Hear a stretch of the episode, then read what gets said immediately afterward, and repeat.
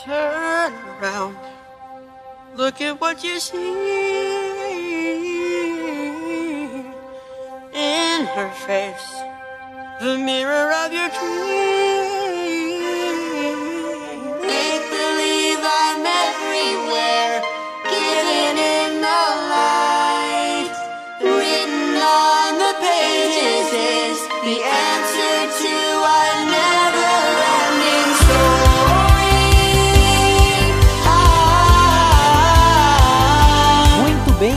todos bem-vindos a mais um episódio do EAE, o seu podcast de exposição às escrituras. Espero que vocês estejam bem, espero que vocês estejam acompanhando o nosso programa episódio a episódio. Hoje nós vamos para o capítulo 18, do verso 1 ao 11.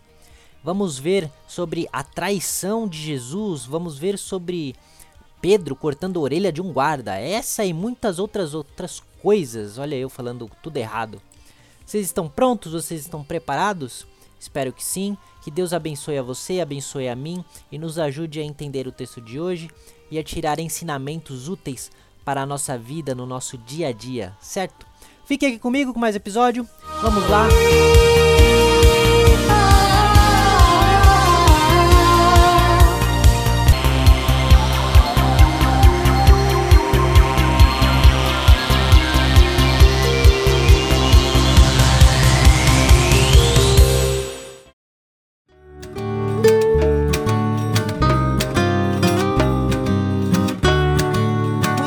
episódio de hoje vamos finalmente ver é, o momento em que Jesus é traído.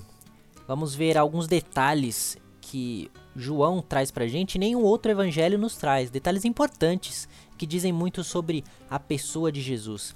Importante dizer antes de começarmos que o capítulo 18 ele é dividido comumente é, a primeira parte dele é- se encerra no versículo 11. Então você tem do versículo 1 ao versículo 11 uma parte, aí vem aqueles subtítulos, né, que eles colocam nas traduções. A gente chama essas divisões de perícopes.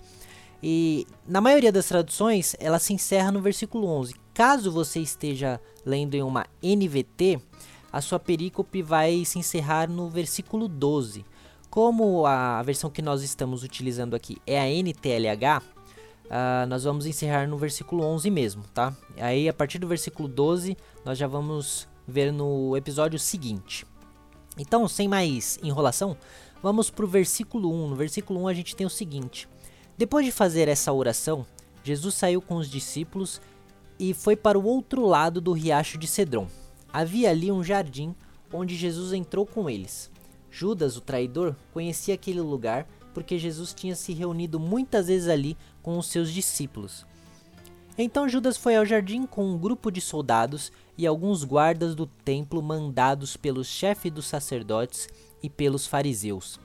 Eles estavam armados e levavam lanternas e tochas. Jesus sabia de tudo que lhes ia do que Jesus sabia de tudo o que lhe ia acontecer. Por isso caminhou na direção deles e perguntou: Quem é que vocês estão procurando? Jesus de Nazaré, responderam.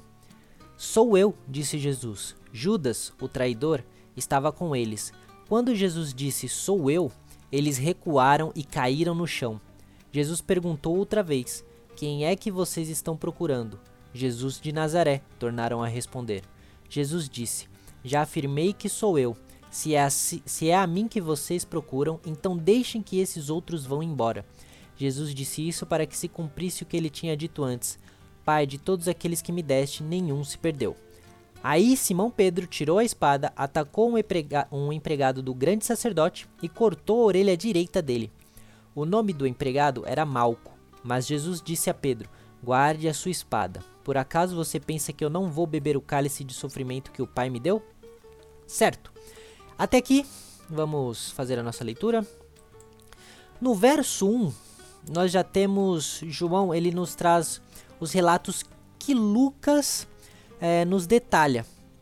Quando João fala aqui que ele, eh, depois da oração, que nós vimos nos capítulos anteriores, que ele, que ele ora pelos seus discípulos e por nós, que viríamos depois, Jesus ele sai com os discípulos para ir para o outro lado do rio de Cedron.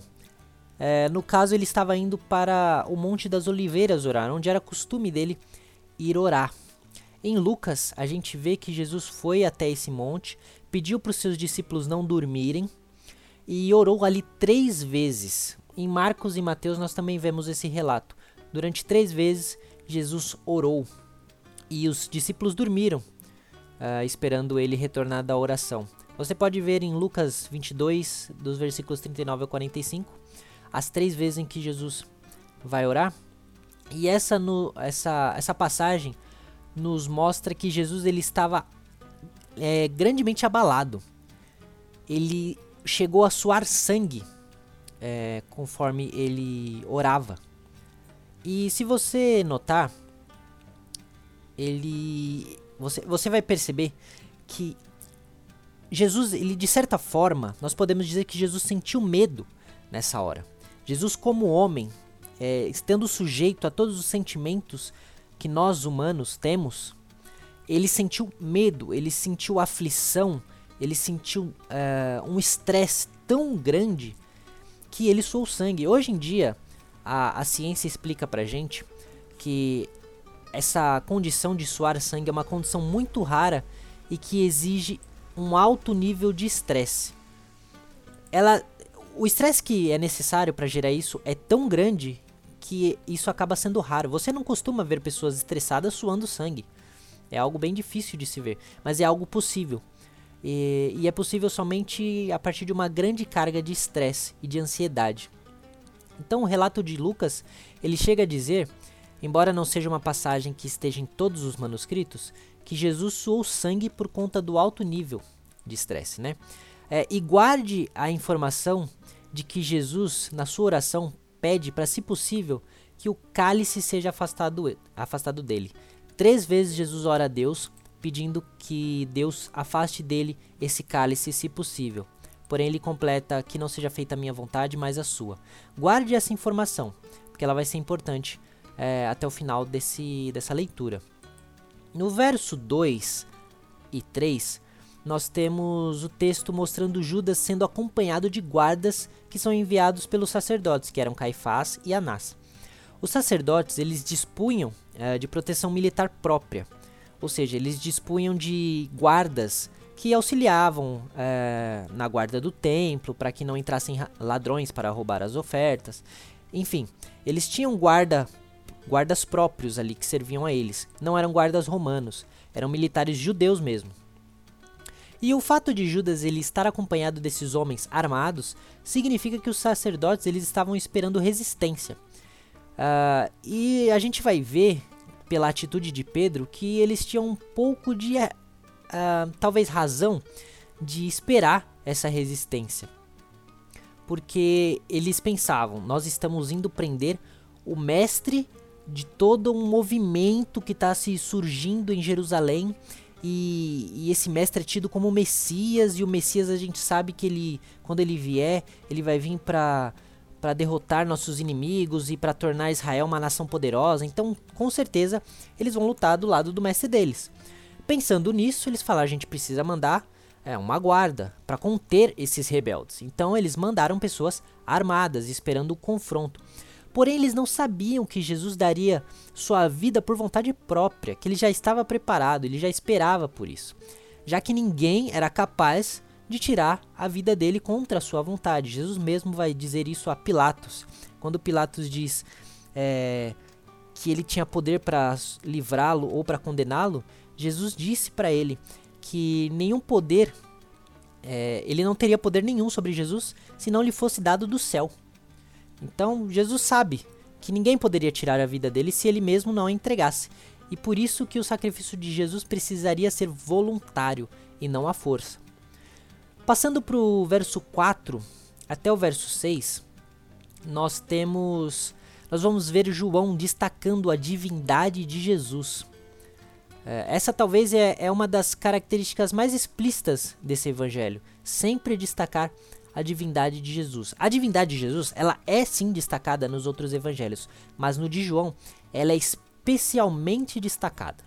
Você percebe de cara que essa, essa é uma característica do escrito de João. Jesus sabia o que ia acontecer com ele e ainda assim ele tomou a iniciativa de ir falar com os guardas. Um detalhe que inclusive os outros evangelhos eles não trazem. Eles trazem os guardas vindo até Jesus. João diz não. Jesus foi até os guardas. Jesus viu os guardas chegando e foi até eles. E ele foi quem perguntou: Quem é que vocês estão procurando? Lá no verso, no verso 4.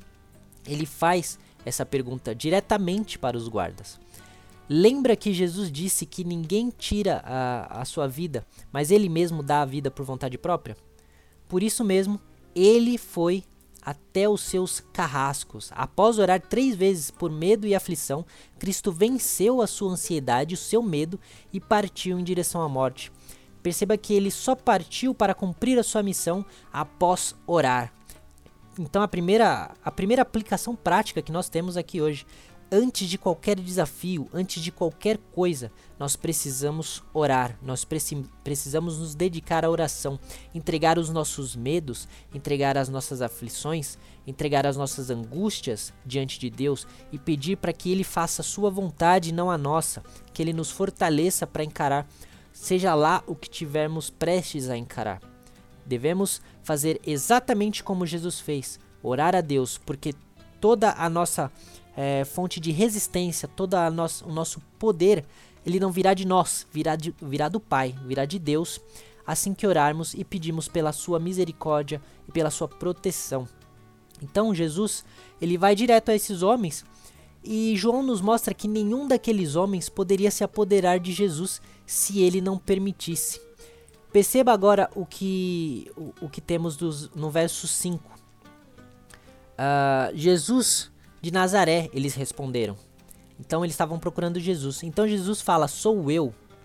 E, e quando Jesus disse Sou eu, lá no verso 6, ele diz: Eles recuaram e caíram no chão. Com apenas uma frase, Jesus pôs no chão todos os seus opositores. Nenhuma criatura, seja ela quem for, tem autoridade sobre o filho, a não ser que lhe seja dado, como foi dado para Pilatos uh, o poder de condenar Jesus à morte. Jesus não usou nenhuma palavra de repreensão. Importa, olha que legal. Jesus ele não usou nenhuma palavra de, repre, de repreensão ou de condenação. Ele não foi agressivo. Ele simplesmente estava humildemente se entregando sem qualquer traço de sua imagem gloriosa que se manifestará em, seu, em sua segunda vinda. Ele estava ali como um judeu, humilde, sem posses, sem riqueza. Ele apenas disse: Sou eu. E ainda assim, esses homens caíram, eles recuaram e caíram diante de Jesus, diante da sua frase, diante do sou eu de Jesus. Esse sou eu aqui, é, ele está intimamente ligado com quando Jesus diz que antes de Moisés eu sou. Lembra que Jesus falou no mesmo livro de João, quando ele foi perguntado pelos fariseus sobre Moisés, quem era mais importante, e Jesus disse que antes de Moisés existir, ele era. Ou seja, ele usou o nome de Deus para se referir a si mesmo. Aqui nós temos uma, uma ligação também direta a esse evento. Jesus diz o sou eu, mas como uma referência de eu sou. Eu simplesmente sou, eu sou Deus, sou eu, Jesus. Vocês que procuram a mim, sou eu e eles não resistiram às palavras do Cristo. Eles não resistiram à simples frase do Criador. Eles caíram e recuaram no chão. Se mesmo Jesus, sendo humilde, não soltando repreensão, apenas se entregando, essas pessoas caíram diante da sua presença, imagine como será quando ele vier para dar o seu julgamento contra aqueles que se fazem inimigos dele. Imagine no grande dia, quando Jesus vier e com o sopro de sua boca derrotar o diabo e julgar todas as pessoas. E aí nós veremos se cumprir o que diz as Escrituras: todo joelho se dobrará e toda língua confessará que Cristo é o Senhor. Todos, sem exceção, confessarão e todos se ajoelharão. Uns de alegria, uns de gratidão, uns por amor ao seu Rei, outros por, re por reconhecerem que eles não podem ficar de pé diante da majestade do Rei dos Reis, diante do poder e da glória do nosso Senhor Jesus Cristo, de medo, temor, por não terem aceitado o Evangelho, por perceberem que agora é tarde demais para eles, por viverem uma vida contra o nosso Senhor, de inimizade contra o nosso Deus, eles cairão por terra, derrotados, reconhecendo que só Cristo é Senhor e só Cristo é o Rei dos Reis.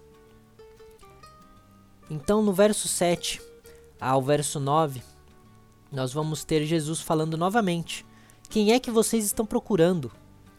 Jesus ele pergunta uma segunda vez, quase como quem diz: Vocês sentiram o peso da minha autoridade, vocês sentiram uma fração do meu poder. Só de eu ter dito quem sou eu, e vocês ainda assim vão continuar no seu caminho? Vocês ainda vão me prender? Vocês ainda vão continuar com seus corações duros? Vocês ainda não reconhecem que eu sou Deus, que eu sou o Senhor, o Criador, que eu e o Pai somos um? Vocês ainda permanecem na sua cegueira? Perceba que a cegueira dos incrédulos ela é tão grande que, mesmo em meio a uma manifestação da grandeza e autoridade de Cristo, eles não recuaram e nem mudaram o seu objetivo. Eles permaneceram. Até mesmo a mula de Balaão se recusou a passar por onde estava um anjo, que não era Deus, era apenas um anjo. Mas o homem, quando é entregue à sua própria mentalidade reprovada, como diz Romanos 1,28, ele se torna como nós vemos em Judas 1,10 brutos, irracionais, sem entendimento. Eles estão tão cegos que eles não percebem o perigo, eles não percebem a grandeza do Deus diante deles. Ainda que Deus esteja na frente deles, ainda que eles, com uma palavra, ainda que eles sintam a glória, o poder, a majestade de Deus, com uma palavra do próprio Deus, eles não reconhecem, eles permanecem irredutíveis, eles permanecem na sua cegueira. O homem sem Deus se mantém em sua obstinada revolta contra o Criador, e ele prefere sofrer e receber o julgamento de Deus a mudar a sua posição. Estevão, ele terminou dizendo antes de ser morto: Como vocês são teimosos, como são duros de coração e surdos para ouvir a mensagem de Deus. Vocês sempre têm rejeitado o Espírito Santo, como seus antepassados rejeitaram. Isso está lá em Atos 7, versículo 51. Então Jesus ele se identifica e dessa vez ninguém cai, pois sua advertência de nada serviu para aqueles homens. Repare que Judas estava com eles e em nenhum momento ele se opôs. Ele permaneceu também junto com aqueles homens. E mesmo nesse momento, Jesus estava protegendo seus discípulos. Ele, ele havia acabado de dizer que agora uh, que eles não precisavam do Espírito Santo por enquanto, pois ele estava com eles. E nós vemos na prática essa proteção. Quando Jesus disse na sua oração, uh, aliás, na sua um pouco antes da sua oração, quando ele estava dando suas últimas instruções para os seus discípulos, ele disse que vocês não precisam do Espírito agora, mas ele virá, virá quando eu for, porque será necessário que vocês tenham ele para pregar o Evangelho, para viver uma vida de acordo com uh, a vontade do, de Deus. Jesus, ele, eles não tinham ainda o Espírito porque o próprio Jesus estava com eles. E perceba, quando Jesus disse a eles: Deixem que esses outros vão embora. Eles podiam, eles podiam muito bem ter ido atrás dos discípulos, ter prendido Jesus, ter prendido todos eles e ignorado. Afinal, para eles, Jesus era apenas um criminoso, era apenas mais um rebelde, apenas mais um causando caos, desordem em Jerusalém. Eles podiam muito bem. Que, que guarda, que, que segurança, que polícia que nós vemos atendendo o pedido de um ladrão para deixar em paz os seus comparsas. Isso não acontece. Quando se prende o chefe, se prende a quadrilha inteira. E Jesus disse: Deixem eles irem. E esses homens deixaram, eles não foram atrás. Por quê? Porque Cristo estava com eles e com a palavra de Cristo, Cristo deu uma ordem: deixem que esses outros vão embora. E eles deixaram. Embora os guardas eles pudessem e acho até que quisessem ir atrás de todos eles, nenhum deles foi além do que Jesus permitiu. O que novamente é uma amostra do poder e da autoridade de Cristo. E por que Jesus havia dito que eles não precisavam do, do Espírito Santo ainda, mas precisariam mais tarde? nenhum dos seus discípulos se perdeu, como o próprio Cristo havia dito antes. Toda palavra que sai da boca do Senhor não retorna vazia. O mundo pode passar e vai passar, mas a palavra do Senhor nunca ficará sem ser cumprida. Então, dos versos 10 a 11, Pedro mostrou que a preocupação dos sacerdotes não era absurda. Lembra que falamos que os sacerdotes mandaram guardas armados pois esperavam é, resistência? Então, eles não estavam é, se precavendo demais. O próprio Pedro não aceitou que levassem preso Jesus e imediatamente partiu para lutar contra os soldados. Talvez Pedro tivesse pensado que finalmente chegaria um momento que Jesus, após derrubar aqueles homens com a sua palavra, iria liderar Israel militarmente e assumir o trono de Davi. Finalmente ele iria se levantar contra os sacerdotes que ensinavam e deturpavam a lei de Deus. E se você ainda se lembra das três orações de Jesus no Monte das Oliveiras, agora temos Jesus não pedindo para que o Pai afaste do, o cálice dele, mas recebendo e obedecendo à vontade do Pai. Jesus vai dizer lá no verso 11: Guarde a sua espada. Por acaso você pensa que eu não vou beber o cálice de sofrimento que o Pai me deu? Repare que o cálice de sofrimento ele faz um link exato, igual às orações que Cristo fez e que nos são relatadas nos outros evangelhos, mas não nesse. Repare que Jesus, ele, é, João, ele não relata a oração de Jesus, a oração que Jesus fez antes de ser preso. Porém, ele mostra, ele faz um link, trazendo o que os outros evangelhos não nos trouxeram. Jesus aceitando o cálice de sofrimento que o Pai deu a ele. Jesus já sabia que o cálice não seria afastado. Então ele faria a vontade do Pai e não a dele. Apenas nesse evangelho é relatada essa frase. E vemos é, João adicionando esse detalhe importante. Pois o sacrifício ele não viria sem a devida obediência que somente Jesus era capaz de entregar. Jesus ele foi perfeito. E embora tenha sentido medo através da oração e das forças que recebeu ao ser consolado pelo Pai e por um anjo, como é relatado em Lucas, ele recebeu o cálice e entregou para cumprir a sua missão. Então outra outra lição prática que nós temos aqui, às vezes, às vezes Deus não vai nos livrar do cálice. Às vezes, Deus vai nos fazer beber do cálice amargo.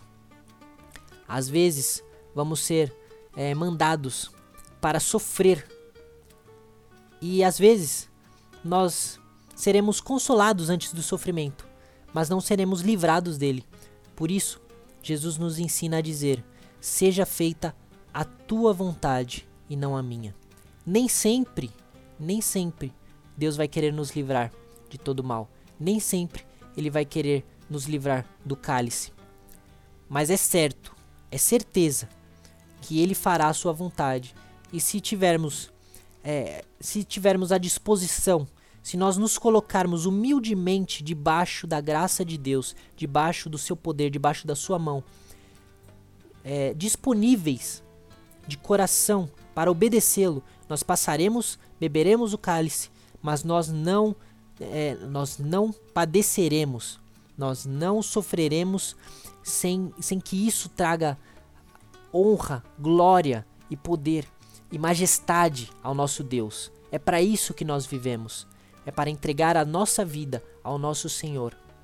É para dar tudo o que temos, porque tudo o que temos nos foi dado de graça, sem merecermos. Ele, por outro lado, merece toda a honra, toda a glória, toda a nossa obediência.